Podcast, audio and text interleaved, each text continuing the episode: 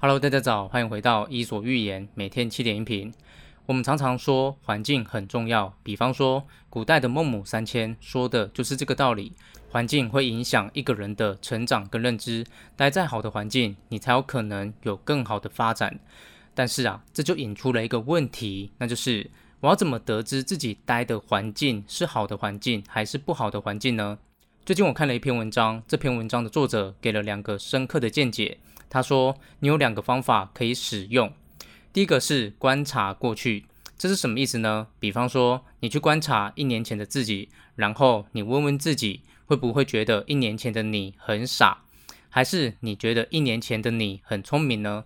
如果你觉得一年前的你很傻，那么就代表你可能走错了路，你现在可能待在一个不好的环境。”相反的，如果你觉得一年前的你很聪明，做了很多正确的决定，那么你现在待的环境可能就是好的。第二个是观察你的朋友。假如你观察你的朋友，发现你生活中有越来越多优秀的朋友，那么这就反映了你现在待的环境可能还不错。但是相反的，如果你观察你的朋友，发现你身边朋友的水平好像不怎么样，又或者是越来越差。那么，这可能就说明了你待的环境越来越糟。这两个方法都是透过观察来得知自己待的是不是一个好的环境。希望对你有启发。